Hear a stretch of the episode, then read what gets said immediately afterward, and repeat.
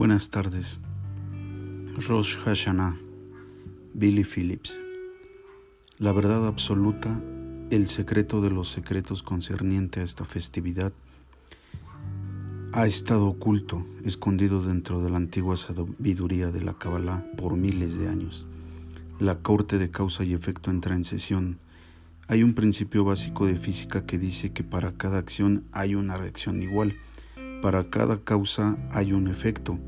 Rosh Hashanah se basa en este principio, la ley universal de causa y efecto. Aun cuando no nos damos cuenta en el momento en que nos comportamos de una manera beligerante, poco civilizada o ruda, despertamos fuerzas negativas. Cuando engañamos, mentimos, robamos, insultamos o le hacemos daño a otras personas, traemos una fuerza negativa a nuestra existencia. Cada vez que perdemos la paciencia reaccionamos con ira. Puf, hemos creado una fuerza negativa real, un bloqueo que se adhiere a nosotros. Piensen simplemente en todos esos momentos en que estuvimos temperamentales durante el año pasado. Estas fuerzas negativas son la causa invisible de todas las cosas que simplemente ocurren mal en nuestras vidas. Rosh Hashanah es una oportunidad de confrontar y combatir toda la energía negativa y los bloqueos que hemos creado a través de todas las acciones reactivas que cometimos durante el año anterior. Durante este momento especial, el ciclo espiritual del universo está estructurado de manera tal que las consecuencias de nuestras acciones descuidadas, nuestro comportamiento intolerante y nuestras palabras hirientes nos son regresadas. Ahora viene un concepto clave. Estas repercusiones de nuestras propias acciones son las que nos enjuician, no el Creador. La corte de causa y efecto entra en sesión. Piensen en esto como el efecto boomerang. Cada palabra que decimos, cada acción que hacemos, cada hecho que cometemos es otro boomerang que estamos arrojando al universo. Cada Rosh Hashanah estos millones de boomerangs regresan a nuestras vidas, todos los positivos y todos los negativos. Más aún, este efecto de boomerang en Rosh Hashanah no es exclusivo para los israelitas. De acuerdo a los sabios de la Kabbalah, la experiencia de causa y efecto es compartida por toda la humanidad. Vamos a ponerlo en términos más simples. La Kabbalah nos enseña que la realidad es como un espejo, si te miras en un espejo y sonríes, la imagen te sonreirá de vuelta. Si maldecimos al espejo, el espejo nos maldice de vuelta. Así es como trabaja la vida. Nos demos cuenta o no, cuando realizamos un acto negativo en nuestro mundo, el espejo cósmico refleja esta energía negativa de vuelta a nosotros durante el Rosh Hashanah.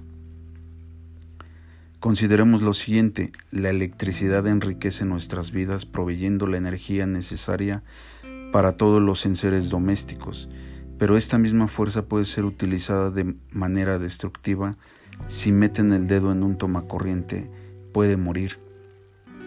Pero la naturaleza de electricidad nunca cambió. Será absurdo decir que la electricidad nos castigó. De la misma manera, el Creador nunca nos castiga. Nunca. Nunca. Nosotros mismos hemos elegido meter el dedo en el tomacorriente eléctrico a través de nuestra conducta errónea, con o sin conocimiento de causa. Siempre tenemos la libre elección de reaccionar o ser proactivos frente a los retos que nos presenta la vida. ¿Alguna vez ha notado cómo aún sabiendo que algo es incorrecto, lo hacemos igualmente? Ya sea perder la paciencia comer de más, dormir de más, trabajar de más o sobre reaccionar a los obstáculos y retos que la vida nos representa. Siempre nos sentimos empujados a hacer lo que sabemos para no que no debemos hacer. De la misma manera, ha notado que cuando sabemos que algo no es correcto, bueno o beneficioso para nosotros, lo dejamos pasar y elegimos la opción negativa, o lo dejamos para más tarde hasta que olvidamos por completo. Claro que sí. Tenemos la libertad de comportarnos negativamente o de hacer acciones positivas. La elección siempre es nuestra, pero lo que no sabemos es que hay una fuerza oscura y religiosa, peligrosa, que constantemente está tratando de empujarnos hacia las acciones y elecciones negativas 24 horas al día. Las acciones negativas se pueden manifestar de manera grande o pequeña. Consideremos los siguientes pecados, asesinato, hablar mal y adulterio. Asesinato. Podemos matar a alguien físicamente o podemos asesinar a alguien emocionalmente y espiritualmente. Podemos asesinar el cuerpo de una persona o podemos asesinar su carácter. ¿Quién no disfruta chismear acerca de otras personas?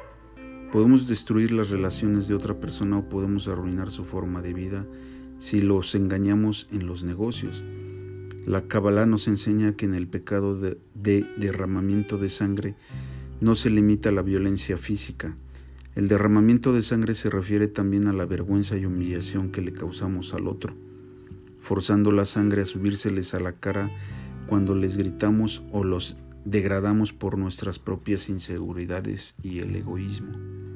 Hablar mal. De acuerdo a la Kabbalah, cualquier forma de palabras negativas o chismes, aún acerca de alguien a quien no conocemos, es uno de los crímenes más serios que una persona puede cometer las palabras tienen un poder tremendo. Cuando hablamos mal de los demás, no solo estamos dañando sus vidas, sino que nos estamos dañando a nosotros mismos. Así como el mundo entero, en Rosh Hashanah, todas nuestras palabras hirientes vienen a perseguirnos. Ahí está, lo podemos negar, lo podemos pelear, podemos vivir en franca negación pero no creer en la fuerza de gravedad no va a evitar que choques contra el pavimento si te lanzas de un rascacielos. Con la mala lengua no hay manera de ganar y pagamos por ello cada vez que lo hacemos. La gente debería preocuparse más por lo que sale de su boca que por lo que entra en ella. El adulterio. El concepto de adulterio no se limita a las relaciones extramaritales, Podemos codiciar el negocio de otra persona, sus hijos o sus posesiones materiales. La envidia y el adulterio ocurren cuando fallamos en apreciar todo lo que tenemos. Y esta falta de apreciación ocurre cuando ganamos nuestras posesiones a través del compromiso egocéntrico. En el momento en que le ponemos el ojo a las posesiones de otra persona y fantaseamos que son nuestras o sentimos celos dentro de nuestro corazón, hemos cometido una forma de, de adulterio solicitando un arreglo. Ahora que entendemos que hay repercusiones reales asociadas a nuestro comportamiento negativo, grande o pequeño, nos podemos ver, nos podemos ver atentados a pedir un indulto o a buscar exoneración alegando ignorancia sobre la ley de causa y efecto. Cuando una persona logra un cambio básico en su naturaleza, el universo tiene que responder y reflejar esa energía milagrosa hacia nosotros, Podemos utilizar esa energía para alegrar, alterar nuestro destino y evitar los juicios. Lo primero que tenemos que hacer para lograr el cambio es admitir que no somos culpables. Necesitamos aceptar nuestra responsabilidad. Tenemos que ser responsables por nuestras acciones, especialmente de aquellas de las cuales ni siquiera nos damos cuenta. Esto es posible lo más difícil de hacer. Pero podemos hacerlo, solo tenemos que cerrar nuestros ojos en este momento y dejar ir, admitirlo, tomar responsabilidad, buscar dentro de nosotros, admitir cuán egocéntricos somos en determinados momentos de la vida. Ahora con todo el corazón debemos hacer nuestro mejor esfuerzo para cambiar nuestra forma de actuar, comenzar de ceros en Rosh Hashanah. Una vez más, recapitular. Cada vez que reaccionamos durante el año creamos un bloqueo, un sensor remoto para que los boomerangs del juicio puedan encontrar su blanco durante el Rosh Hashanah. Debemos tener un deseo genuino de transformar y cambiar nuestras acciones. Rosh, Rosh significa cabeza, indicando que es la cabeza de un año. Pensémoslo de la siguiente manera. Si como una semilla de manzana engendra un árbol de manzana, una semilla negativa engendra un año negativo. De la misma forma, una semilla positiva genera un año positivo.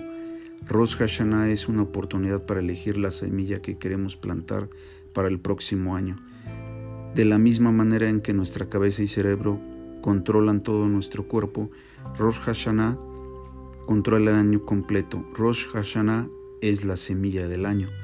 Mientras más duro trabajemos en cambiar nuestra manera de actuar y en remover nuestros atributos negativos, más energía positiva le inyectamos a nuestra semilla. Entonces esta semilla germina y nuestro año florece con frutos de paz y prosperidad en lugar de caos y lucha. Por esta razón, Rosh Hashanah ocurre en el primer día del mes hebreo conocido como Tisrei. Aunque este mes es el séptimo del año en el calendario hebreo, se le conoce como la cabeza de todos los meses. Interesantemente, esta fecha específica del primero de Tisrei está secretamente codificada en la primera palabra de la Biblia, Bereshit, que significa en el principio. Si reorganizamos las letras hebreas que componen la palabra Bereshit, encuentras la frase primero de Tisrei, super. Shana Tova Umetuka. Que tengamos un año lleno de barajot bendiciones, que todo decreto duro sea cortado, que sea decretado solo cosas buenas para nosotros. Shabbat Shalom.